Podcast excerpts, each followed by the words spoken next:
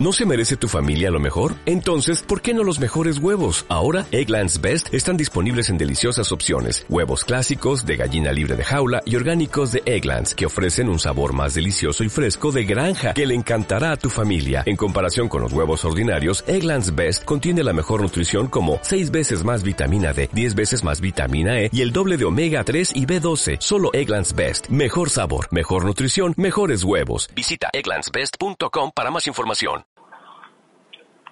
Hoy tenemos el placer de estar con Tony Padilla, un periodista e historiador conocido por comentar en Gol Televisión, marcador internacional, Panenka, el diario Ara, y en fin, multitud de cosas. ¿No paras, Tony? Hola, ¿qué tal? Bueno, sí, estamos, intentamos vivir al límite. ¿Cómo está yendo el Mundial? Porque estás comentando en Gol Televisión los partidos. Pues bien, eh, me está gustando mucho, la verdad. Creo que está siendo uno de los, una de las copas del mundo, uno de los mundiales más atractivos, ¿no? Por la propuesta de los equipos, por los goles, por la emoción, también por, por las sorpresas que, que son en, en general buenas, pues te permiten romper un poquito la- la- las expectativas y me está gustando mucho, o sea, mucho, creo que a nivel futbolístico mejor que los últimos que habíamos visto. Bueno, y me gustaría hablar contigo ya. Tú hiciste un, un gran libro, ¿no? Lo- se publicó este mismo año sobre Brasil 50 y se titula Brasil 50, relatos del, del Mundial del Maracanazo. Muy documentado, muy completo. Y, y bueno, ¿qué nos podrías decir de, de tu libro?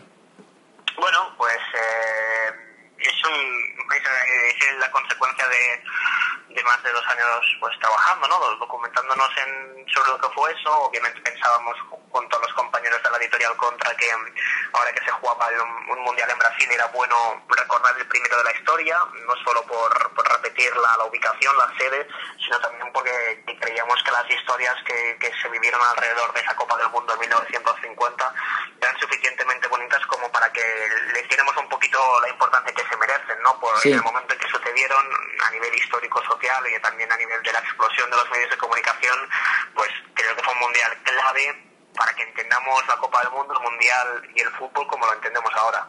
Has dicho que son dos años de trabajo y, y bueno, me gustaría que nos contases un poco cómo fue ese, ese proceso de preparación, eh, entrevistas y demás. Bueno, sobre todo la, la- una diferentes patas, eh, pero la, la más importante ha sido la documentación a través de, de menotecas, de, de antiguas publicaciones, publicaciones de la época, pues buscar los, lo que se publicó en ese momento, archivos también sonoros a través de, de la radio, libros que se han publicado en otros en otros países. hay diferentes libros publicados sobre siempre sobre solamente lo- una selección, ¿no? Hay libros sobre Sí. qué significa que fue Brasil 50 su equipo, hay libros en Uruguay, hay libros en Inglaterra sobre su selección, pero no había un no he encontrado ningún libro que fuera un retrato coral de todo el mundial más o menos, ¿no? Un Sí. poquito de aquí, un poquito de allá. Luego obviamente siempre estás obligado a buscar las personas que estuvieron presentes en esa competición. Pero vamos, estamos hablando de hace 64 años, Claro. entonces eh, desgraciadamente no hay muchos supervivientes. Hemos hablado con algunos de ellos, algunos incluso ah, durante el proceso de elaboración del libro han, han fallecido, pero bueno, eh, intentamos pues localizarlos, hablar con ellos y en la medida que, era- que su memoria llegaba, pues ah, permitir pues mm, tener más documentación para, para confeccionar el libro. ¿Y con qué ha sido, eh, con lo que más has disfrutado en la preparación de, de Brasil 50? Mm, Pues todo en general, la verdad, ha sido como... Sí. ah, obviamente que es un libro que lo haces ah, pensando que no va a ser un libro mm, pues el más vendido, ¿no? Obviamente. Claro. Se- eh, o sea, no, no, no me quise en ningún momento imponer hacer un libro ah, que, que- que es pensando en lo que vas a vender, sino en lo que me, me aportaría a mí, ¿no? Como, o sea, descubrir historias, documentar, hablar con personas, aprender, aprender muchísimo. Y no, obviamente no, no había escrito nunca un libro y ese ha sido como un proceso muy bonito de, de- de aprender sobre la marcha, de, de encontrarte con situaciones imprevistas. Lo, lo he disfrutado mucho, la verdad, de inicio a fin, ah, intentando siempre no no tener una presión sobre el resultado luego en el mercado y sobre todo acompañado por una editorial que, que hace una cosa que en mi opinión no los compañeros de Contar les valoro mucho, que es una editorial que te deja tiempo, que te acompaña con calma, que no te pone presión, que no te pide que cierres un libro en dos tres meses y, y lo editan mal dejando faltas de ortografía o error de, o alguna letra mal escrita, sino lo hemos editado con calma, nos, nos hemos mirado con mimo, con esmero Claro. y, y a partir de ahí, una vez ya lo hemos publicado, pues, pues disfrutarlo, ¿no? Bueno, el libro está estupendo. Se llama, eh, lo repito, Brasil 50, Retratos del Mundial de Maracanazo. Relatos, eh, está en, en las grandes librerías. Y nada, yo lo estoy disfrutando mucho, lo estoy leyendo ahora y es de la misma editorial, eh, Ediciones Contra, que, que hizo ese libro de Axel Torres de 11 ciudades, que, que bueno, que fue también muy, muy conocido. Así que nada, espero que esté teniendo mucho éxito y quería hablar ahora de otro proyecto en el que estás muy sumergido, Marcador Internacional. Eh, eres socio fundador, ¿no? Eres fundador de, lo que es el espacio web, estás desde el principio de la radio y, bueno, quería preguntarte cómo, cómo es esa experiencia de Marcador Internacional ahora con la aplicación, también en radio, cómo, cómo lo vives todo eso. Pues mucha, mucha intensidad y mucha ilusión, ¿no? Es, no deja de ser la consecuencia de de la forma de entender eh, el periodismo y el fútbol que tenemos este grupo de locos que empezamos a hacer el, programa en Radio Marca ya hace algunas temporadas. teníamos la sensación que con tres, con cuatro, incluso si fueran cinco horas de radio semanales, ah, pues no conseguíamos uh, explicar, contar todo lo, que queríamos, que, que, es un proyecto que estaba tomando vida propia, que estaba consiguiendo generar una gran, una gran familia, me atrevería a decir, de gente a su alrededor que, que nos acompañaba desde el inicio y pensamos que debíamos dar continuidad con un sello propio y por eso dimos el salto al espacio web, contando que en todo momento queríamos llegar a diferentes formatos, a diferentes soportes, ya sea a teléfonos, iPads, a producir podcasts intentar ir generando durante toda la semana una serie de contenidos y también casi como un acto de reafirmación del tipo de periodismo que nosotros entendemos, ¿no? que es en este caso es muy centrado en el fútbol internacional, pero que es válido para cualquier tendencia periodística, que es intentar hacerlo uh, de una forma positiva sí. y uh, sobre dos valores que nosotros creemos que son claves, ¿no? que es, para empezar, el respeto por eh, la, propia, la profesión misma, eh, esto pasa en que uh, si nosotros, pues la gente que, que está colaborando con nosotros, intentar que, aunque sea poco, siempre cobren, dignificar el periodismo, porque cuando el periodismo todo se, se, se, ve, se piden las cosas gratis, se, acaba haciendo todo gratis, al final pues no vamos a vivir de ese trabajo, lo vamos, lo vamos a matar. Creemos que si alguien se, se parte la espalda muchas horas trabajando un tema, pues merece un tipo de recompensa. Creemos que si compramos una foto, ponemos una foto la debemos pagar, que si queremos un diseño lo debemos pagar, que nosotros debemos pagar por el por el trabajo de nosotros, si luego queremos que la gente acabe pagando por nuestro trabajo, ¿no? O sea, eso no, un tipo de respeto, el respeto propio hacia el periodismo y el otro, eh, el respeto hacia las personas que, que nos siguen, ¿no? Es intentar uh, contar el fútbol desde un punto de vista sano, entender el fútbol como un punto, un nexo de unión que, que, te permite conocer cosas y hablar con gente, por tanto, huir lo más posible crispación que a veces parece que, que envuelve, a, que, que, envuelve al periodismo, ¿no? un periodismo crispado, de polémicas, en que la base ya propia de las argumentaciones, en que la base del periodismo como tal ya es una cara a cara, ¿no? La, la, poner dos extremos y encararlos y a partir de crear una, tensión, ¿no? Nosotros no creemos en la tensión, creemos en el diálogo y en el buen rollo y es más o menos un poquito la marca de marcador internacional, asumiendo que luego que cada día cometes errores, que cada día aprendes algo y que por tanto también debes estar listo a escuchar la crítica positiva de todas las personas, porque cada día estamos listos para aprender una cosa. Lo bueno del periodismo, como en otras muchos menesteres, es que cada día aprendes algo. Nada, Marcador Internacional es un referente para muchos. De hecho, en la web, en nuevolazo.com, abajo está en, en la zona de recomendaciones y, y habéis creado una comunidad que, que es admirable. La aplicación eh, muy recomendable, recomendable marcador INT, es, está en el Apple Store, en, en Google Play y en fin, eh, está genial. Y quería hablar ahora contigo de, de tu amistad con Axel Torres, que, en qué momento le conoces y, y, cuál es el mejor recuerdo que tienes con él. Pues nos conocemos en, en Sabadell cuando Axel era, era un crío, debería tener, no sé, 13, 14 años creo, uh, y lo conocí porque Axel con unos amigos suyos creó una página web uh, del Sabadell, de, de, nuestro equipo de fútbol, sí. y era en ese momento la primera página web que se creaba el Sabadell, estamos hablando con Axel con, con 13, 14 años, por tanto estamos hablando de hace 15 años, sí. en ese momento era el boom de las páginas web, siendo todos los equipos no sé, aún, aún, tenían una página web y era la primera.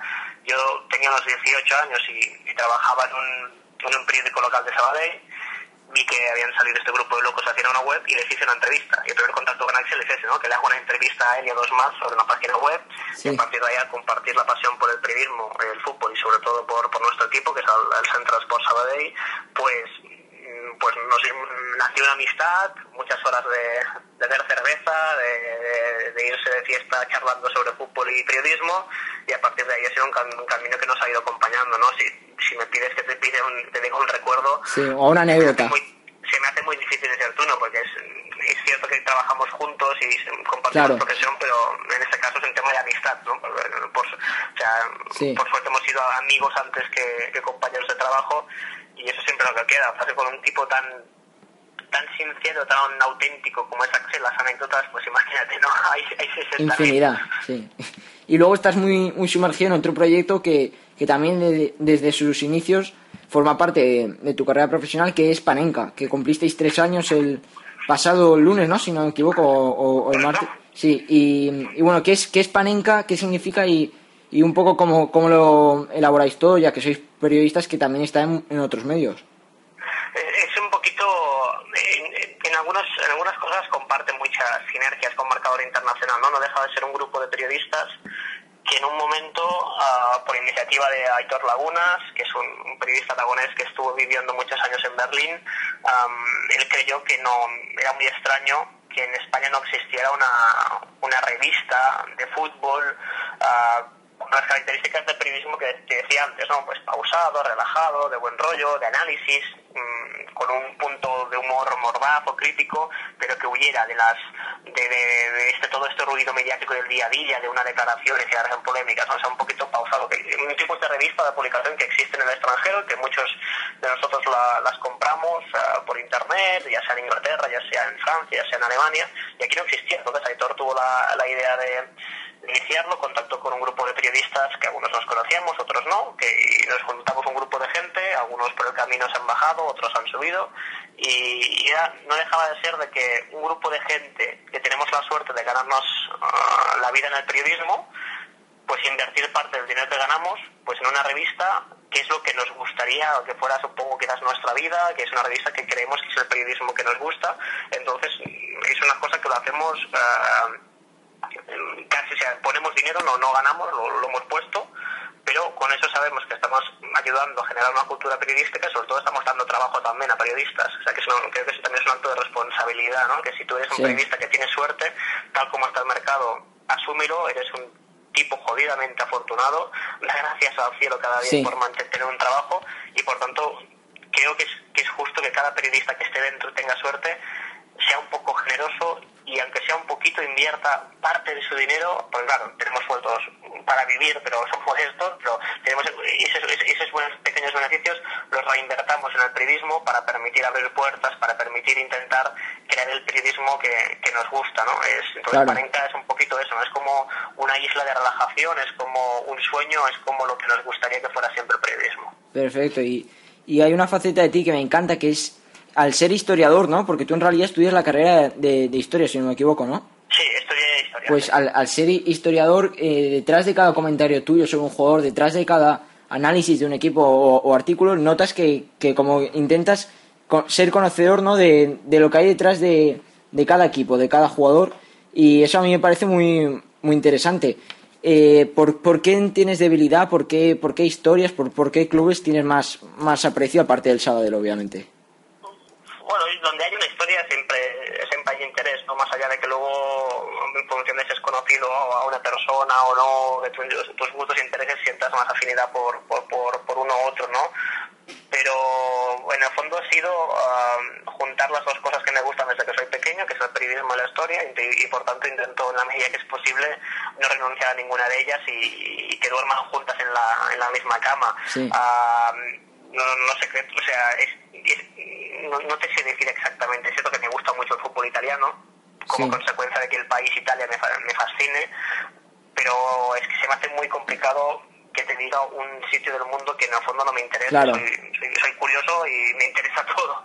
Sí, está, estás en, en, todo, ya lo podemos ver en tus comentarios y, y en todo lo que haces. Y me gustaría preguntarte cuál es la ambición, porque has logrado infinidad de cosas, ya sea en como marcador internacional, en cualquier otra participación por el trabajo que tienes hoy en día, pero ¿tienes alguna ambición pendiente, algo que, que esperes?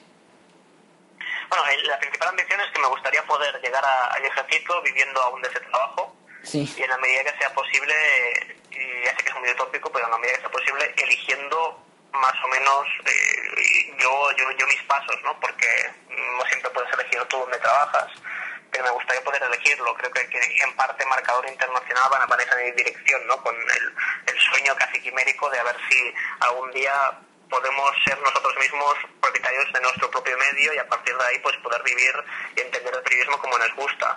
O sea, no, no, se me hace muy difícil imaginar otra cosa que pueda hacer en la vida. Eh, llevo con el periodismo desde que tengo 15 años, tengo 35, o sea que no, sé, no solamente sé hacer esto, ¿no? si toca recibir algún día lo haremos, pero ahora me gustaría esto como objetivo vital y ya como cosas más, más triviales, más, más nice, me haría mucha ilusión cubrir una, una Copa de África en directo. Es, he cubrido, mundiales, Eurocopas, una Copa América, pues creo que ahora lo que me gustaría es una Copa África, porque es un continente que me gusta mucho, que me fascina. Uh, he sido afortunado de vivir el Mundial en Sudáfrica y de visitar diferentes países africanos y siento una fascinación y una veneración respecto, un respeto mayúsculo por el pueblo africano y me gustaría ver en directo cómo, cómo viven el fútbol. Pues muchísimas gracias, Tony. Una última pregunta. ¿Quién, quién ves favorito en este Mundial? Y a estas alturas ya nos podría decir quién puede ser la sorpresa complicado, eso es, queda un, muchas elecciones solamente les hemos visto un partido, o sea que, pero bueno, soy, un poco original, quizás diría que la final, aunque no sea el fútbol más estético, yo creo que la final puede ser perfectamente Brasil-Argentina, uh, y sorpresa, no, sé, no sé, se me hace complicado la verdad decidir, porque insisto que algunas selecciones hemos visto solamente un partido, ¿no? Por eso eh, yo dije antes del Mundial que habían dos selecciones que les veía bien, una creo que me he equivocado 100%, que es Japón, después de lo que vimos Costa Costa Marfil. Y la otra dije que a Chile se la veía sí o sí pasando octavos de final. Lo que pasa es que me imaginaba que se cargaba Holanda. Me equivoqué también. Pero bueno, a Chile la veía, yo la ponía a la altura de Colombia y Bélgica. Ah, y en eso creo que sí que más o menos ahí sí que voy, sí que voy mejor, porque con Japón me parece que me equivoqué 100%. Pues nada, este es Tony Padilla, lo podéis, le podéis leer en, en Marcador Internacional, en Panenka. Por supuesto, comprad su libro, por favor, Brasil 50, que, que es una pasada eh, en el diario ahora, en fin, ahí está en Twitter para, para que le leáis, porque es una persona muy interesante. Así que nada, un placer, Tony. Gracias a vosotros. ¿No te encantaría tener 100 dólares extra en tu bolsillo? Haz que un experto bilingüe de TurboTax declare tus impuestos para el 31 de marzo y obtén 100 dólares de vuelta al instante. Porque no importa cuáles hayan sido tus logros del año pasado, TurboTax hace que cuenten Obtén 100 dólares de vuelta y tus impuestos con 100% de precisión. Solo con Intuit TurboTax. Debes declarar para el 31 de marzo. Crédito solo aplicable al costo de la presentación federal con TurboTax Full Service. Oferta sujeta a cambios o cancelación en cualquier momento.